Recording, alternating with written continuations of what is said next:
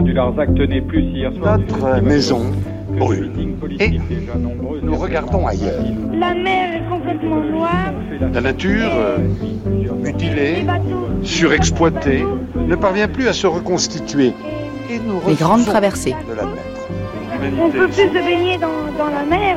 elle souffre. C'est vraiment désastreux. La Terre et l'humanité sont en péril. Et nous en sommes tous responsables. Feu vert. Les Français et l'environnement. Une émission proposée par Caroline Brouet.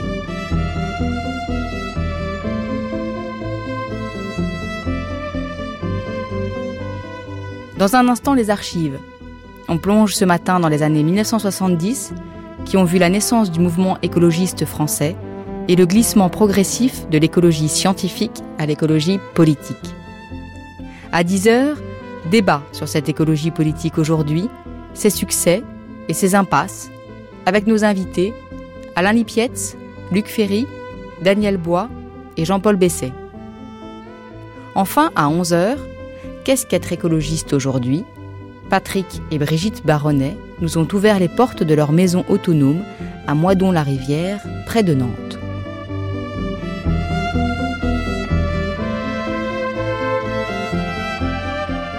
Mais tout de suite, place à l'histoire. Contre le tout scientifique, le progressisme et la religion de la technologie, de grandes voix se sont élevées, tel Edgar Morin en 1974.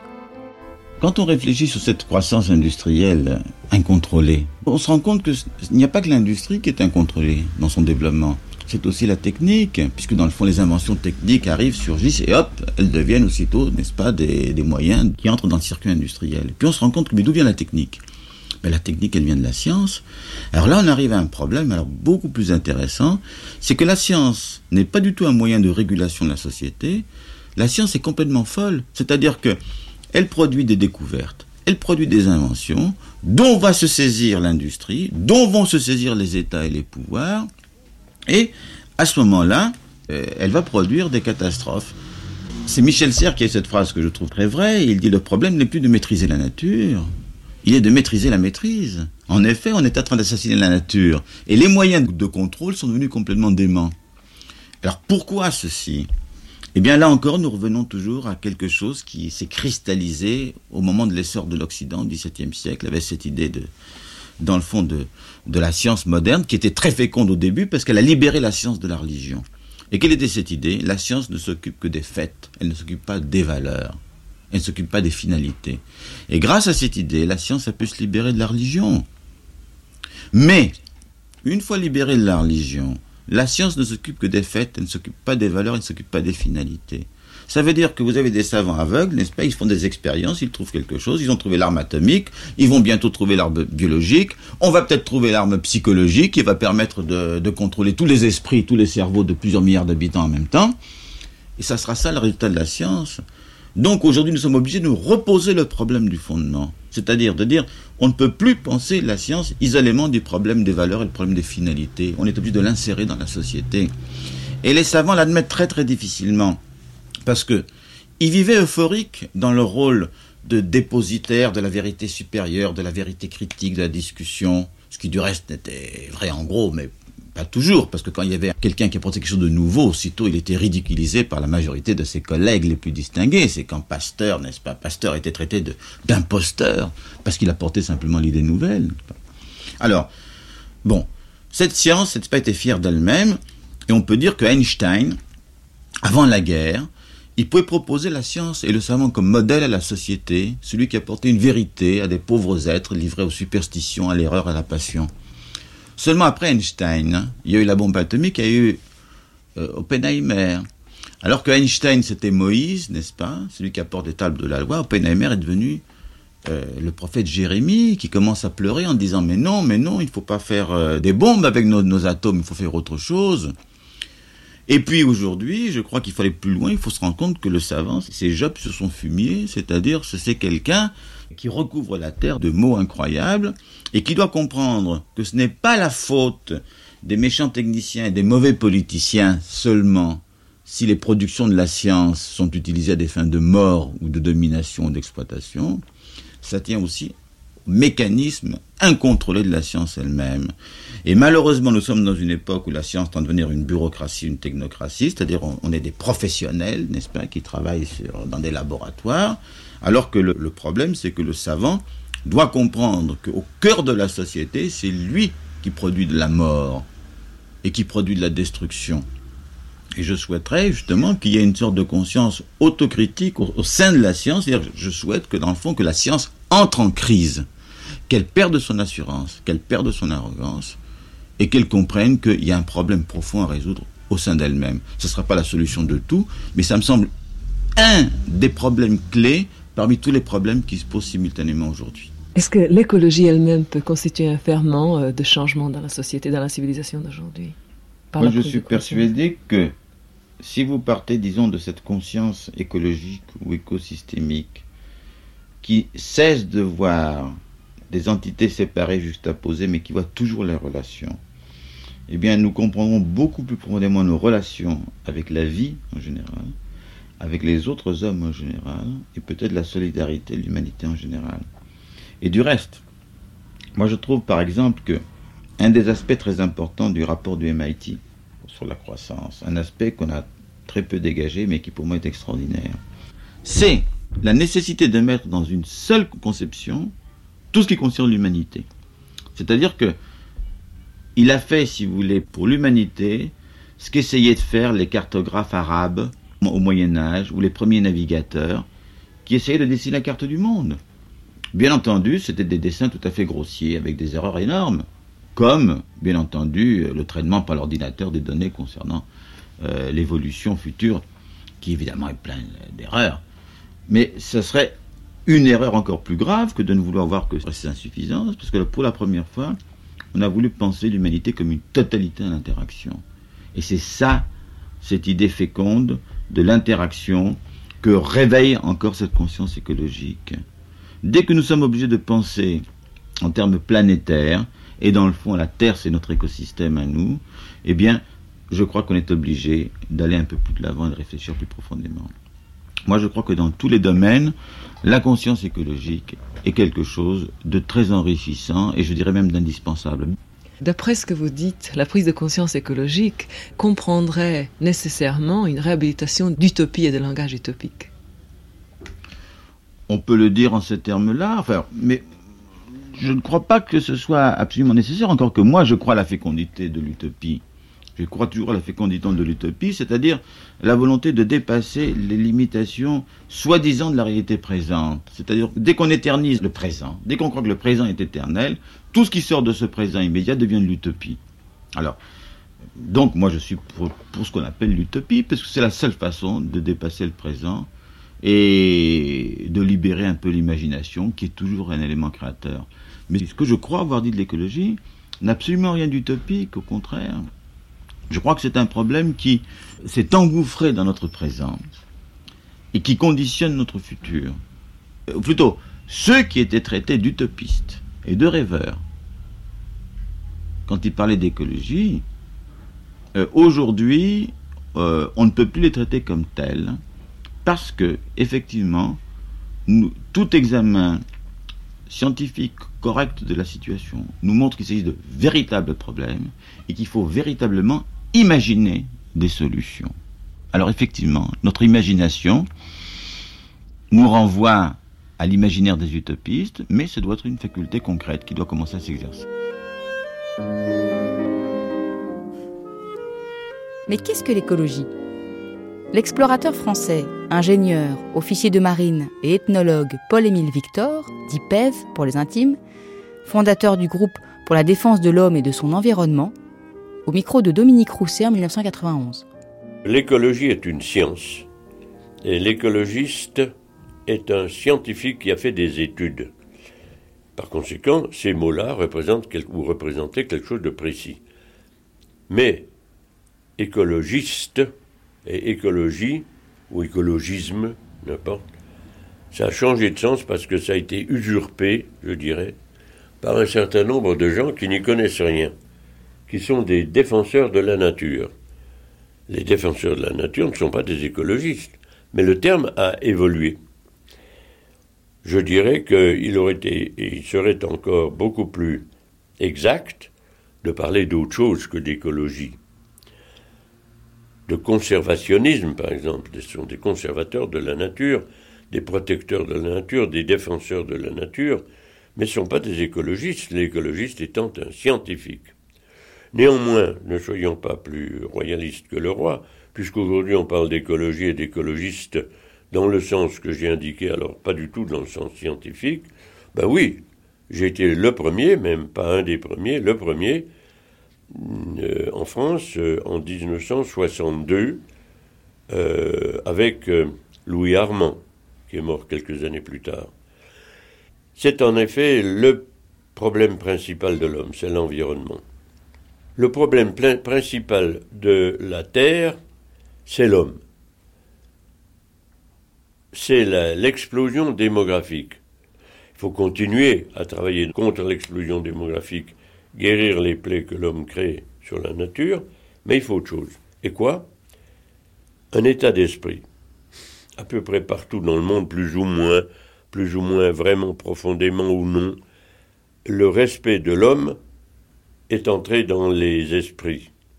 Un peu partout, on peut dire que l'homme respecte l'homme, plus ou moins. Quand il y a un gendarme Enfin bon, on ne va pas entrer dans le détail. Néanmoins, c'est un état d'esprit qui existe à l'échelle mondiale.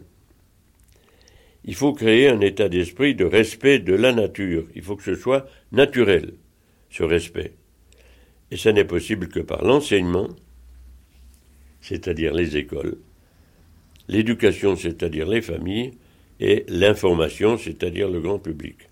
Et l'enseignement, il faudrait qu'il y ait par la voie des Nations Unies ou de l'UNESCO l'obligation pour tous les pays du monde d'enseigner le respect de l'environnement aux enfants dès euh, le plus jeune âge. On en est loin. Néanmoins, c'est une nécessité et c'est la seule solution possible. Commandant Jacques-Yves Cousteau avec Jacques Chancel en 1992. Alors il y a un mot, euh, et j'aimerais bien que vous le regardiez de très près, commandant Cousteau. Ce mot qui me fait peur, moi. Ouais. J'aime la nature. Mais il y a un mot qui me fait peur, c'est le mot écologie. Est-ce qu'un jour, on va pouvoir le transformer? Vous savez que beaucoup, beaucoup de thèses sont écrites. Il suffit, je ne sais pas si vous avez. Oui, écologie, c'est un vilain mot. C'est un vilain mot. c'est un totalitarisme. Oui, enfin, c'est. Euh, il y a un mot qui est super, c'est le mot nature. Oui, il y a un meilleur mot. Lequel Les Espagnols l'ont trouvé. Euh, c'est pas le mot écologie qui m'exaspère, c'est le mot environnement. Parce que l'environnement, c'est un décor. Ça voudrait dire que nous sommes au centre, que oui, mais enfin, un peu mégalo au centre. centre. Non, c'est pas ça. C'est que nous participons pas. Euh, un, nous sommes les, acteurs qui jouent une pièce devant un, décor. Bon, les, les, Espagnols appellent ça l'ambiance, ambiente. Ah, c'est autre chose. L'ambiance, oui. Hein ah Moi, ça, j'achète. Ah oui, l'ambiance. Hein ça chante, l'ambiance, en plus. Hein. Exactement. C'est un mot convivial, l'ambiance. Écologie, je me demande si on réfléchira un jour sur ce mot écologie. Oh ben, qui fausse beaucoup de choses. C'est une science, l'écologie. C'est une science, euh, un département de la science euh, qui concerne, euh, nous concerne, mais pas seulement nous. Oui, mais écologiste, ça devient vite politique. Ah non, mais ça, alors, l'interprétation politique, c'est une déviation du mot. Hein. C'est pas, le sens de l'écologie, c'est une science. Ça détermine une catégorie de recherche. Bon, ça c'est bien. Mais euh, l'utiliser ça pour faire de la politique, c'est la folie.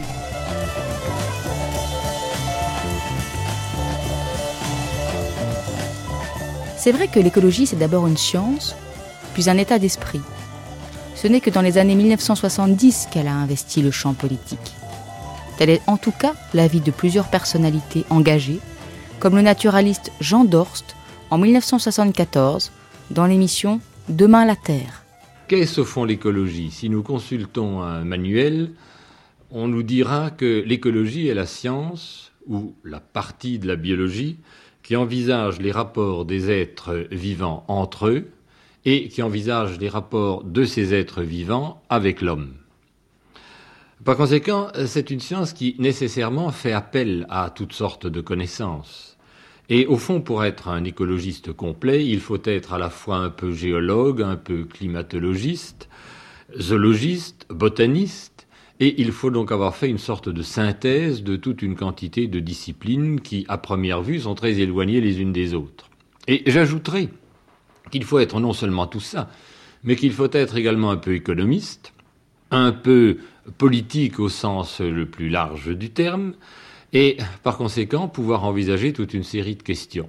Donc euh, l'écologie est à la fois une discipline, une partie de la biologie, mais c'est également, et je dirais même plus, une sorte de manière de penser d'une manière tout à fait globale et d'envisager des problèmes qui font appel à des facteurs très différents les uns des autres. L'écologie ne date pas d'hier, et au fond Buffon a déjà fait de l'écologie, en ce sens qu'il a envisagé les rapports des animaux avec euh, le monde végétal, par exemple. Il n'en reste pas moins vrai que l'écologie est née officiellement en tant que science biologique à la fin du siècle dernier, et que ce n'est au fond que depuis quelques dizaines d'années que même le grand public euh, se rend compte de l'importance et de la valeur de cette chose. Pourquoi? C'est que simplement, au fond, dans le domaine de la biologie, comme dans beaucoup d'autres, même le profane, même le non spécialiste s'est rendu compte de l'interdépendance d'un certain nombre de problèmes et de questions. Je prendrai un exemple sur le plan, mettons, politique ou économique. Nous savons à l'heure actuelle que s'il y a une famine en Inde ou s'il y a des troubles dans un pays africain, cela réagit sur nous, nous ne vivons plus en vase clos, et je crois que cette espèce de prise de conscience de l'unité du globe et du fait que chacune de ces parties dépend l'une de l'autre est déjà une prise de conscience écologique. Jusque, mettons, à la dernière guerre mondiale, quand les zoologistes et les botanistes ont jeté des cris d'alarme, on dit il y a telle espèce qui disparaît, il y a le rhinocéros qui devient rare, il y a euh, tel singe qui dans les forêts d'Amérique du Sud est en train de s'éteindre, de disparaître vraiment. Et bien au fond, on disait euh, qu'est-ce que ça peut bien nous importer Tandis que, un beau jour, on s'est aperçu, par suite de l'industrialisation, par suite du développement économique, que nous étions nous-mêmes ces victimes, qu'il y avait les pollutions. Et à l'heure actuelle encore, dans l'opinion du public, quand on parle de protection de la nature, on vous répond immédiatement pollution. Bien, les pollutions ne représentent qu'un tout petit aspect de la question.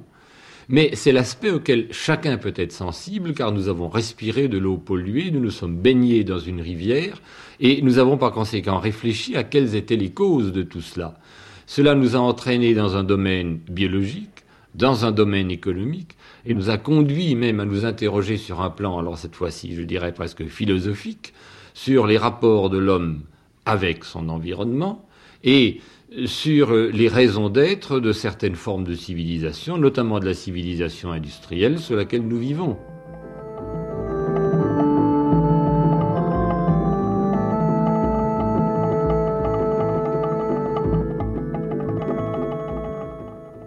La science de la nature, René Dumont.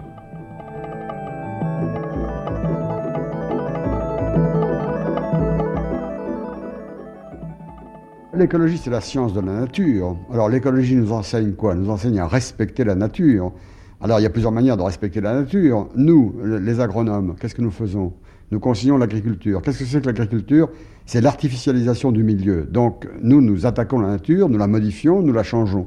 Alors l'écologie la respecte. Est-ce qu'on peut la changer tout en la respectant? C'est la bagarre qu'il y a actuellement entre les écologistes qui se préoccupent de l'avenir de l'humanité et donc de ne pas démolir cette nature qui nous est indispensable, et les agronomes qui ont besoin d'en tirer le maximum tout de suite pour nourrir le maximum de gens, et qui pour cela sont obligés de la bousculer un petit peu.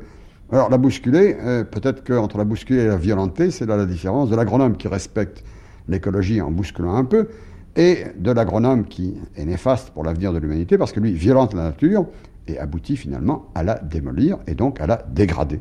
L'écologie est un art qui s'appuie sur un grand nombre de sciences. Par conséquent, quand l'écologue ou quand l'agronome ou quand le médecin donne un conseil, eh bien, aucun de ces trois n'a la possession d'une vérité scientifique.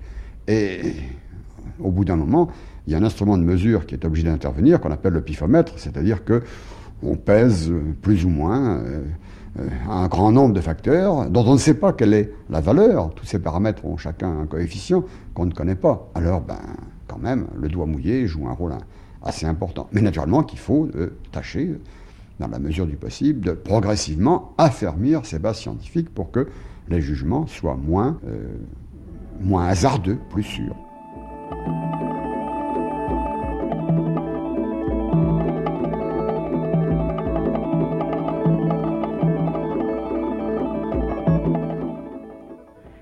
militantisme écologique. Brice Lalonde.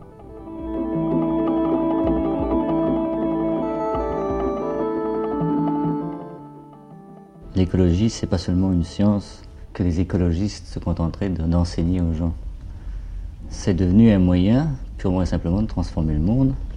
Et en ce sens-là, nous nous servons de l'écologie, nous avons des relations avec les écologistes, et nous avons le sentiment que, en plus, cette espèce de relation transforme l'écologie elle-même, que les relations sont très profitables.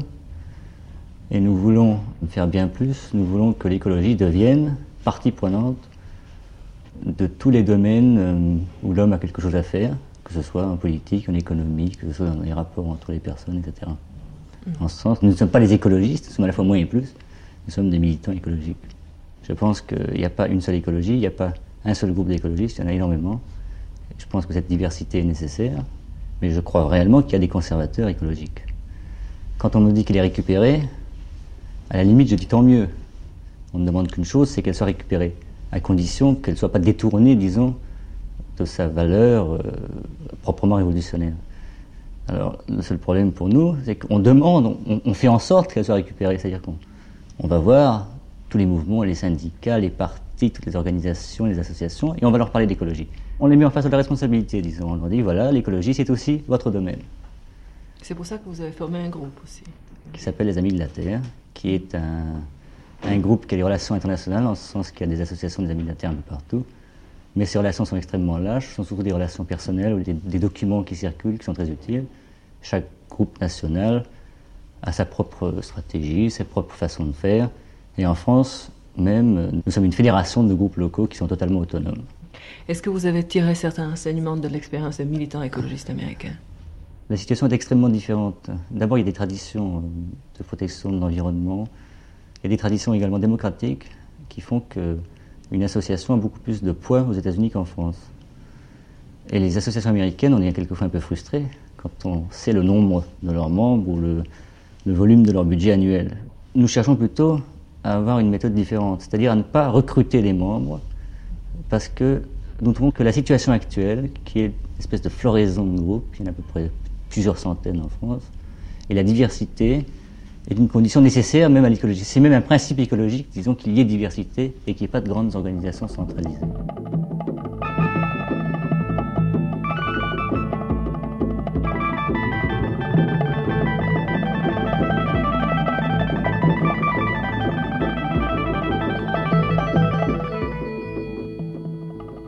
Les étapes successives de la compréhension de l'écologie.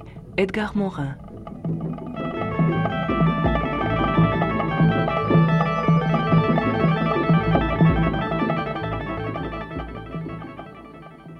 Je verrai plusieurs étages. Le premier étage, c'est la liaison de deux choses. Le premier, c'est une réflexion au sein de l'université de jeunes chercheurs qui sentent que pour comprendre les phénomènes naturels, non seulement les disciplines traditionnelles ne sont pas satisfaisantes, mais même que l'écologie a toujours été prise dans un sens restreint.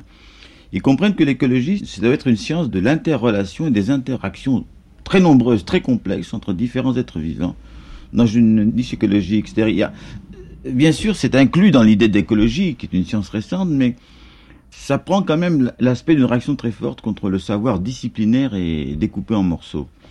C'est pour ça que c'est un aspect un peu critique, si vous voulez, qui permet le lien avec la contre-culture. Et l'autre aspect, c'est que la contre-culture, dans cette sorte de réaction très forte contre une, société, euh, pas seulement bourgeoise, mais technicienne, abstraite, urbaine, est portée vers le thème de la nature. Alors ce thème de la nature, évidemment, ça paraît être le grand thème permanent, romantique, rousseauiste.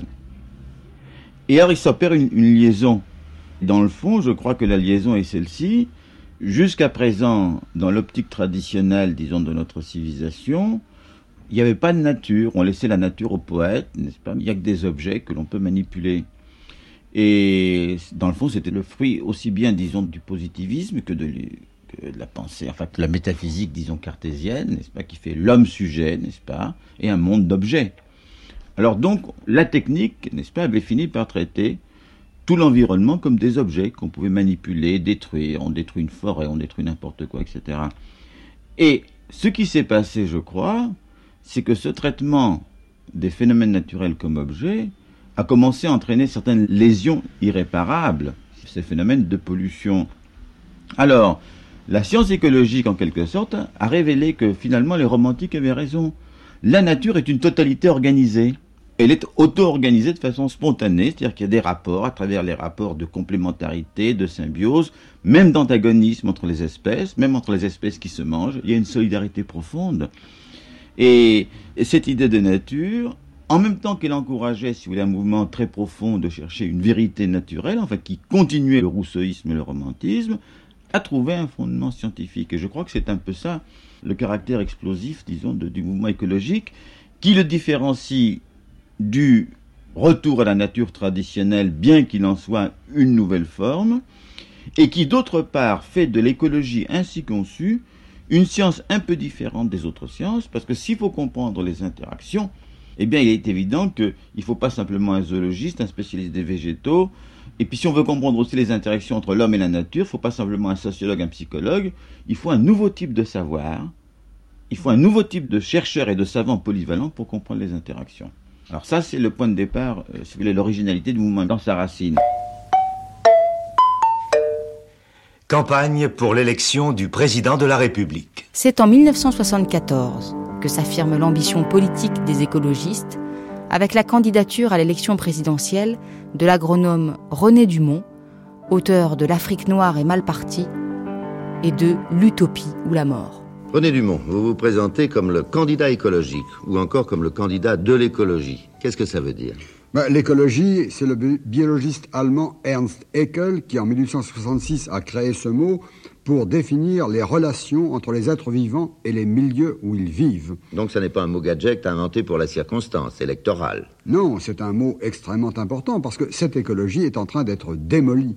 Aujourd'hui, le signal d'alarme rouge est allumé il y a un épuisement rapide des ressources minérales, des ressources pétrolières. On a mis 600 millions d'années géologiques pour accumuler le pétrole. En un siècle, on en a déjà gaspillé la plus grande partie. J'ai bien dit gaspillé parce que nous les sous-payons au tiers-monde, ces matières premières. Il y a un véritable pillage du tiers-monde, et comme nous les sous-payons, nous les gaspillons, ce qui accumule des pollutions invraisemblables et des déchets. Aux États-Unis, en 1900, 65, 45 milliards de boîtes de conserve, 65 milliards d'emballages métalliques ou de plastique jetés, qui ont nécessité 15 milliards de francs lourds de dépenses pour les ramasser. Eh bien, il faudrait revenir au recyclage, il faudrait réutiliser tous les métaux, un stock qui n'est pas renouvelable, il faut le remettre dans le circuit.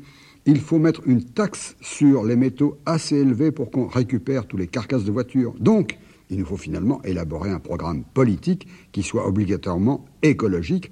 Donc il nous faut en arriver à l'écologie politique. Bon, on comprend cette préoccupation de la part d'un homme comme vous, c'est-à-dire d'un scientifique. Mais on comprend moins qu'elle débouche pour vous sur l'envie ou même la prétention, permettez-moi, de devenir président de la République. Vous êtes un agronome de réputation internationale, vous êtes professeur depuis plus de 40 ans à l'Institut agronomique, vous avez fait plusieurs fois le tour du monde, vous êtes le Français qui connaît le mieux le tiers-monde, on peut le dire, vous avez tiré de votre expérience une vingtaine de livres, dont deux surtout sont des best-sellers, alors pourquoi aujourd'hui être candidat à la présidence de la République? Eh C'est tout de même pour boucher un vide dramatique. Personne ne semble comprendre ou vouloir regarder en face cette crise et ses solutions urgentes qui nous paraissent fondamentales. Tous les autres candidats en restent au raisonnement traditionnel, aux arguments classiques, aux promesses électoralistes de routine, comme si rien ne s'était passé depuis un demi-siècle. Il y a donc nécessité urgente à tenir le langage que nous tenons et que personne ne tient. C'est donc par souci du bien public, par souci de venir au secours de la communauté menacée, que mes amis des mouvements écologiques m'ont lancé dans cette bataille électorale, en somme, plus par civisme que par ambition personnelle quand même.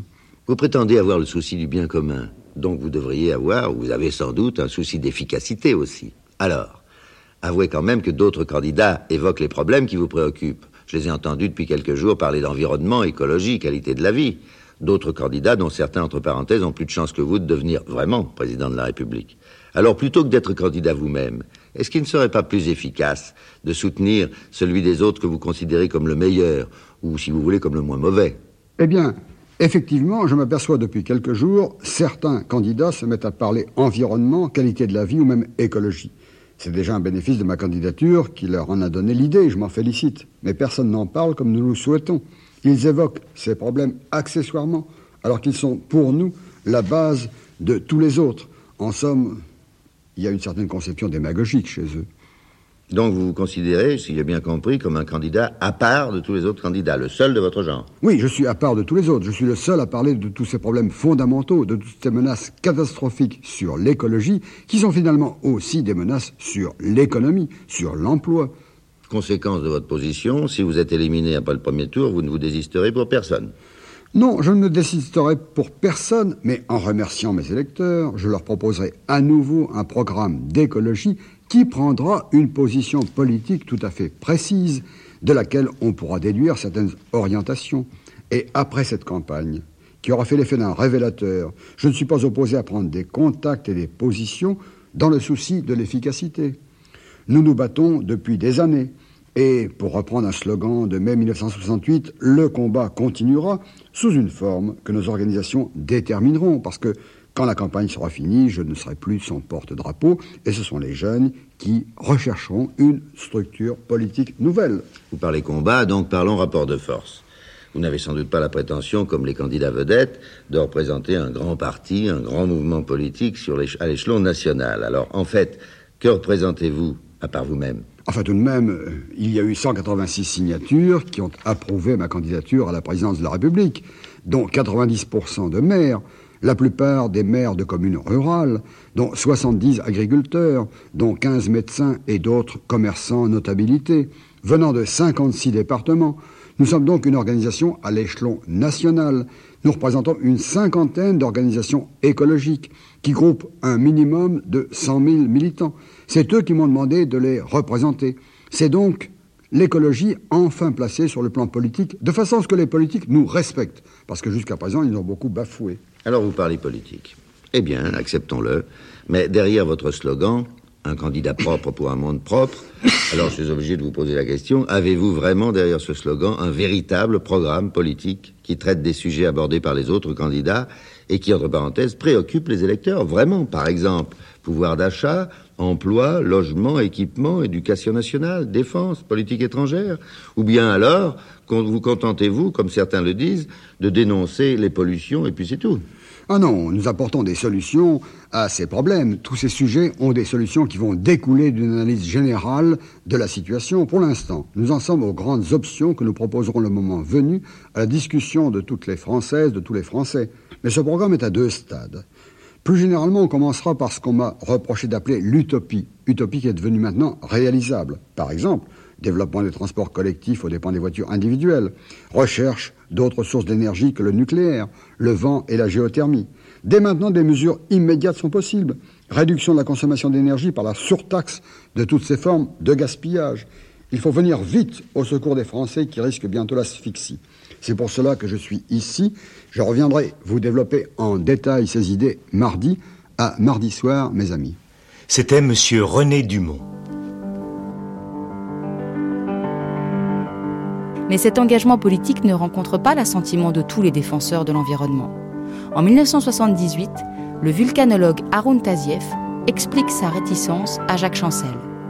Je suis très engagé dans la lutte pour la défense de notre environnement. Et d'ailleurs, avec les, les camarades euh, que vous citiez tout à l'heure, Paul-Émile Victor, Jean-Jacques-Yves Cousteau, mais aussi Alain Bombard, qui est un homme que j'admire étonnamment, euh, Jacqueline Auriol, qui est la première femme à qui avoir... Qui a pris des risques, elle aussi. Oh, elle a pris des risques, c'est une femme extraordinaire. Euh, Louis le Prince Ringuet et le docteur de Bas, euh, il y a une demi-douzaine d'années, un peu moins, Paul-Émile Victor nous a tous rassemblés en ce qu'il a appelé le groupe Paul-Émile Victor pour la défense de l'homme et de son environnement. Parce que euh, PEV, comme nous l'appelons, Paul-Émile Victor, PEV. PEV, et Cousteau, nous l'appelons GIC. Jacques-Yves Cousteau et ici JYC, nous l'appelons PEV et GIC. Eh bien, PEV a été terrifié par la pollution des eaux douces. Et il a créé ce groupe pour la défense des eaux et pour la défense des forêts. Et puis est arrivé là-dessus le problème des centrales nucléaires, qui divise le groupe, parce que nous sommes trois férocement antinucléaires qui sont Cousteau, Bombard et moi, et un pro-nucléaire tout aussi féroce qui est le prince Ringuet. Alors le groupe ne, peut pas prendre de décision euh, sur le nucléaire. Mais le groupe est toujours uni quand même. Le groupe est toujours uni, sauf pour le nucléaire. Alors le groupe ne fait pas d'action dans le nucléaire. Nous, jouons chacun notre, euh, notre rôle personnel, les uns pour l'attaquer, l'autre pour euh, le défendre, le programme électronucléaire de l'EDF.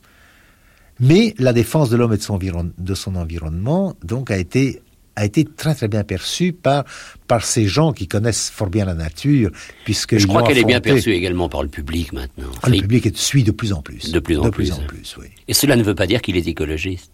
Mais non, ce qu'il veut, c'est défendre, c'est défendre l'écologie. Parce que l'écologie. Parce qu'on en a fait un parti. On en a fait des partis, des micro-partis, et je, je l'ai, je l'ai regretté très très fort, parce que nous sommes parmi euh, ceux qui avons défendu l'environnement avec le plus de virulence depuis longtemps. Et puis quand nous avons vu que ça tournait à des à de la de la médiocre petite politique. C'était un parti politique de plus. C'est devenu un parti politique de plus. Alors même s'ils ont raison, ça ne. C'est une manière de vivre. C'est ça. Au-delà de la question politique, ce qui suscite un malaise, c'est la diversité du mouvement écologiste français, qui fait montre de ses divisions dès le début des années 1980. Écoutez Brice Lalonde, leader des Amis de la Terre, futur candidat à l'élection présidentielle de 1981, qui s'exprime au journal de France Inter en 1980. Brice Lalonde, il y a comme un malaise au sein des écologistes. Dimanche, il y a des primaires régionales pour désigner un ou plusieurs candidats à la candidature. De toute manière, au Congrès de Lyon, vous avez annoncé, enfin, les écologistes ont annoncé que le nom du candidat à la présidence de la République pour l'élection de 81 serait connu avant le 15 juillet. Mais voilà qu'on avance, compte tenu, mais vous allez me répondre là-dessus, de dissensions entre les Amis de la Terre, dont vous êtes le leader, et le mouvement écologie politique de Philippe Le Breton, on, on avance le nom du commandant Cousteau. Alors, j'aimerais que vous fassiez le point et que vous nous disiez ce qu'il en est exactement. Je ne comprends pas très bien ce qu'on raconte euh, toujours sur les écologistes, euh, qu'ils seraient divisés, qu'il y a un malaise, je ne sais quoi. Non. Ben, vous savez, nous nous suivons l'actualité. Non, je crois qu'il faut quand même euh, reconnaître au moins une chose. Le pluralisme, c'est une vertu. Nous ne sommes pas divisés, mais nous sommes divers. Nous sommes décentralisés. C'est notre richesse et nous ne le cachons pas. Alors, nous avons un problème. Ce problème, c'est le suivant. Nous n'aimons pas la politique, mais en même temps, nous nous apercevons que la politique, c'est-à-dire les partis, que ce soit la majorité ou que ce soit l'opposition, finalement conduisent notre pays en regardant dans le rétroviseur. Nous avons l'impression que, malheureusement, toutes les propositions qui sont avancées euh, ne font qu'accroître la crise. Alors nous nous sommes dit, il faut réagir. Et réagir, c'est quand même, dans une certaine mesure, faire de la politique. Alors comment peut-on faire?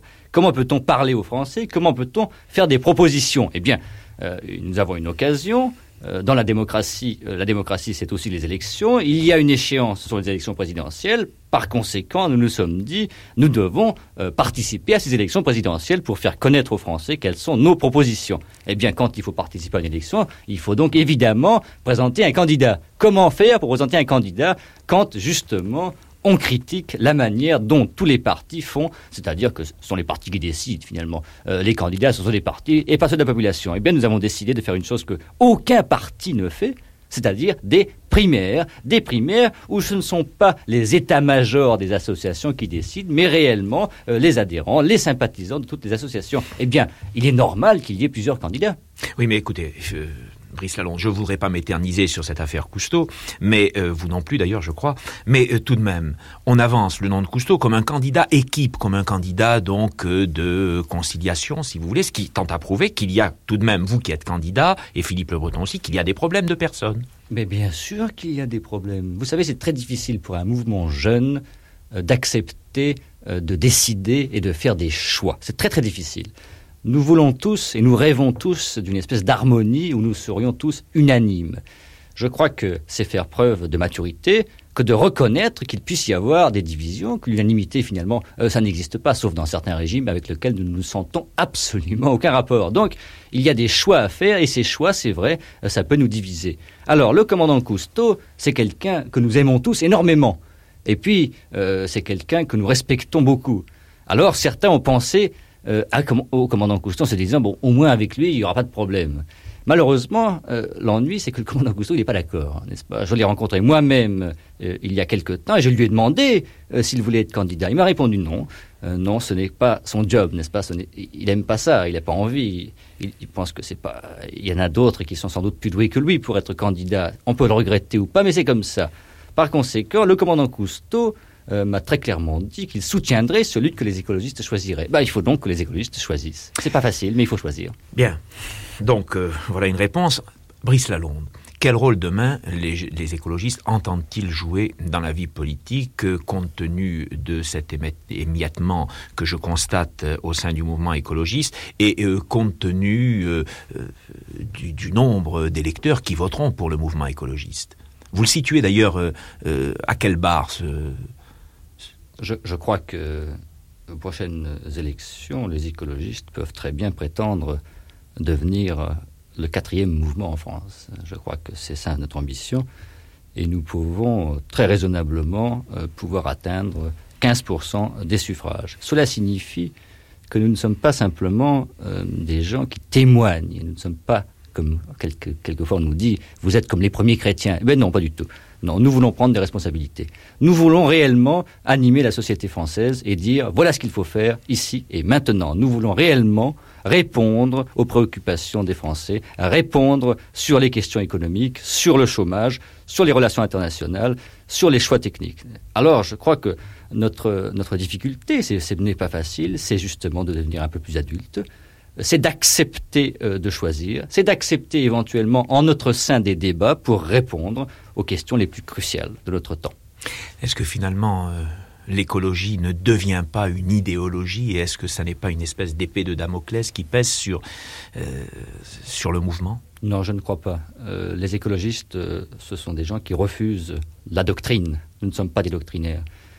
C'est vrai que l'écologie, c'est aussi une discipline scientifique, mais jamais la science ne se permet ou ne peut se permettre de nous dicter nos choix en matière de politique. La politique, finalement, c'est plutôt de la morale. Ce sont des choix qui sont faits en fonction de valeurs.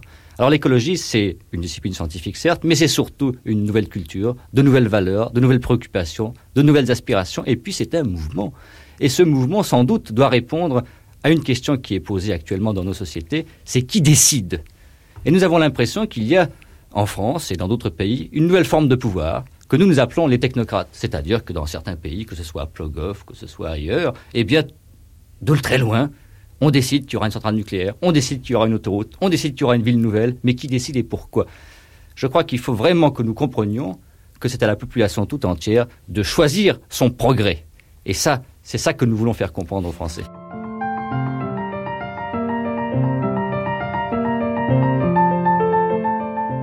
Malgré leurs dissensions, les Verts, parti créé en 1984, ne cessent de progresser aux élections jusqu'à obtenir 10,6% des voix aux européennes de 1989. Mais les divisions éclatent au régional de 1992 entre Brice Lalonde, président de Génération Écologie, et Antoine Wechter, chef de file des Verts. Vous vous rendez compte, vous, allez séparer les voix écologistes, vous vous rendez compte Brice Lalonde. Vous vous rendez compte de ce que vous faites Vous vous rendez compte de la responsabilité Moi je vous propose l'union et vous crachez dessus Vous vous rendez compte euh, comment, le nombre de voix qu'on va perdre Vous vous rendez compte Ça doit être dommage. Vous n'intéresse pas la défense de l'environnement Si justement. Alors on ne serait pas plus fort ensemble pour défendre l'environnement c'est justement ça. Allez, allez que ça, nous. On vous l'a proposé, mais vous n'acceptez pas. vous défendez les socialistes. bien Vous étiez sur la liste R à ce moment-là. Vous voulez pas faire liste commune avec nous Mais c'est vous qui n'avez pas voulu, peut-être. On vous l'a proposé, cher ami. On vous l'a proposé. Merci beaucoup. Vous êtes là pour casser les verres.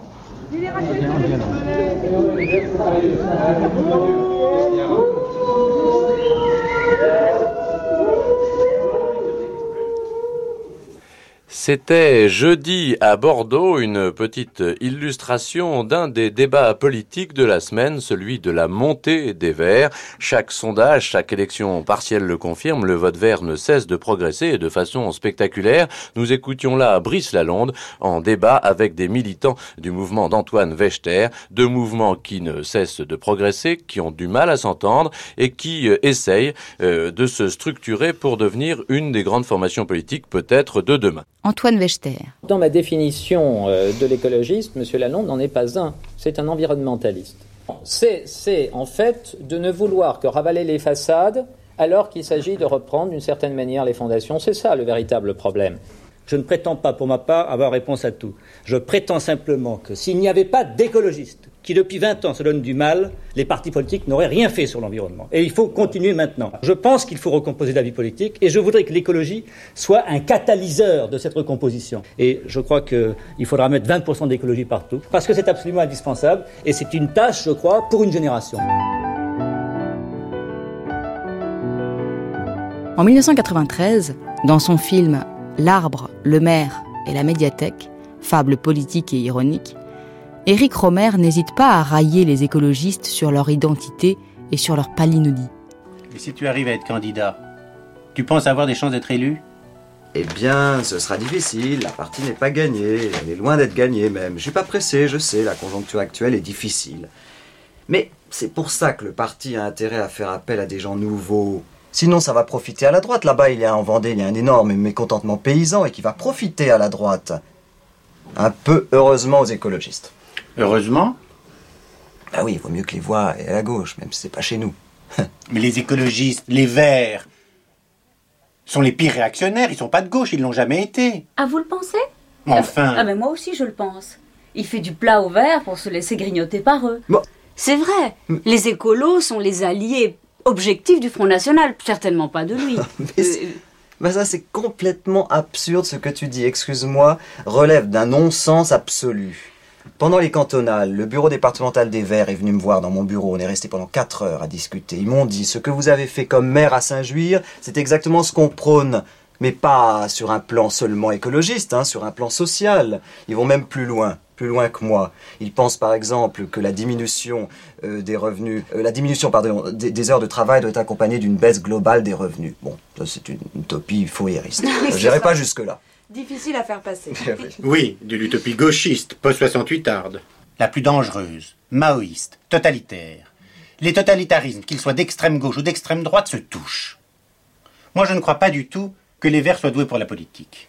Il ferait mieux de s'occuper de reboisement, de pollution, d'eau claire des rivières, mais j'ai besoin de l'écologie. Pour en revenir aux idées générales, l'écologie politique est une entreprise d'autant plus dangereuse qu'elle est conservatrice, réactionnaire même en son fond. Pour les Verts, l'idéal est que le monde ne bouge pas, et même qu'il revienne à ce qu'il était il y a cent ans. Depuis l'origine de l'univers, nous sommes embarqués dans un processus d'évolution qu'il n'appartient à personne d'arrêter. C'est une donnée fondamentale de l'évolution des êtres vivants, une vérité première, banal Tout le monde devrait être d'accord là-dessus Eh bien non. Bon, bah ici, cette évolution, elle va dans le mauvais sens? Qu'est-ce qu'un bon et mauvais sens Bon, je veux dire, si par exemple la planète explose ou alors devient radioactive, hein, on peut pas dire que ça va dans le bon sens, ça. On n'en est pas encore là. enfin, on peut y arriver, on sait jamais. Oh, écoutez, bon, ben, euh, si, si, si on doit mourir, mourons, hein. Non, franchement, si la vie ne bouge pas, je crois que la vie ne vaut pas la peine d'être vécue. C'est vrai, moi je refuse de vivre uniquement pour organiser ma survie. La survie, la survie, quel mot affreux. C'est vrai, si survivre est le seul idéal qu'on nous propose, bah autant mourir tout de suite, vive le suicide. C'est vrai, un suicide un peu en beauté, tandis que la survie, ça a toujours un côté, elle est toujours mesquine, enfin dégradante. C'est lamentable. Mais écoutez, de toute façon, moi je ne crois pas à tous ces prophètes de malheur. Euh, l'homme n'est quand même pas une espèce complètement ratée. Et moi je crois que le monde vivra, euh, il vivra, il bougera, il se développera et dans le bon sens. Bien sûr. Écoutez, depuis l'origine des temps, tous les êtres vivants se sont toujours adaptés à leur milieu. Eh bien l'homme s'adaptera au gaz carbonique et peut-être même aux radiations. Hein? Ben oui comme les poissons se sont adaptés à l'eau. Mais vous n'avez pas l'impression de confondre deux choses D'une part, l'évolution naturelle de l'univers, et d'autre part, les nuisances provoquées par l'homme, qui introduit un paramètre nouveau, sa volonté, essentiellement perverse, même à son insu.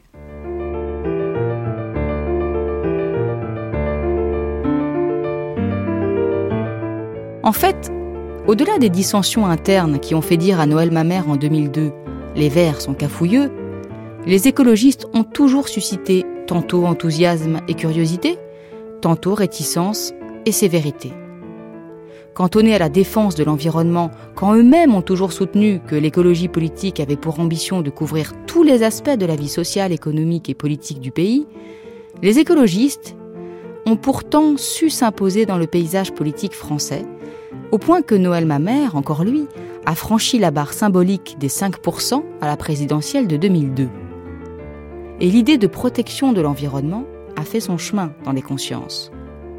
Malgré les Verts, diront les mauvaises langues. Le philosophe André Comte-Sponville a le mérite d'ouvrir le débat. Voici ce qu'il dit en 1993 au grand débat de France Culture. Sur la question de l'écologie politique, je crois que ce qui est clair, c'est un petit peu ce que disait Edgar Morin, mais je pense que nous en serons tous d'accord, c'est qu'il faut en tout cas une politique écologique. C'est-à-dire que la vie politique ne peut plus aujourd'hui laisser de côté le rapport des hommes avec la nature. Ça a toujours été vrai, ça l'est d'autant plus que notre puissance est plus grande, incomparablement plus grande que jamais. En revanche, il faut une politique écologique rien ne prouve que les écologistes soient les mieux placés pour la mener. Autrement dit, ça n'est pas la même chose de dire il faut évidemment une politique écologique et de dire il faut une écologie politique. Ce que je veux dire, c'est que j'ai voté pour eux plusieurs fois, et comme beaucoup de, leurs électeurs, me semble-t-il, pour manifester une préoccupation allant dans cette direction, pour demander qu'on prenne en compte davantage les données écologiques des problèmes politiques, économiques, sociaux de notre temps. Ça ne veut pas dire que l'écologie puisse résoudre tous les problèmes politiques. Pourquoi l'écologie serait-elle en tant que telle une politique. Il faut distinguer ici, me semble-t-il, l'écologie d'une part de, de l'écologisme d'autre part. L'écologie est une science, c'est la science des milieux et de leur interaction. Aucune science ne fait de politique. En ce sens, il ne peut pas y avoir de politique écologique ou d'écologie politique, pas plus qu'il n'y a de mathématiques politiques, de physique politique, de, de biologie politique, etc. Donc, si on prend l'écologie en tant que science, il n'y a pas d'écologie politique. Si on prend maintenant l'écologisme, qui n'est pas une science mais une idéologie, ce qui dans ma bouche n'est pas une condamnation, quelle est cette idéologie? Il me semble qu'on peut la caractériser rapidement, on y reviendra tout à l'heure, comme étant un naturalisme. Au fond, les écologistes, en tant qu'idéologie, reprennent un petit peu le vieux rêve de l'Antiquité de vivre conformément à la nature. Or, la nature non plus ne fait pas de politique. La pluie qui tombe, la neige qui tombe, la sécheresse, ça n'est pas une politique de la nature. Si bien que ni en tant que science, ni en tant qu'idéologie naturaliste, l'écologie ne me paraît à même de résumer ou de définir l'essentiel d'une politique.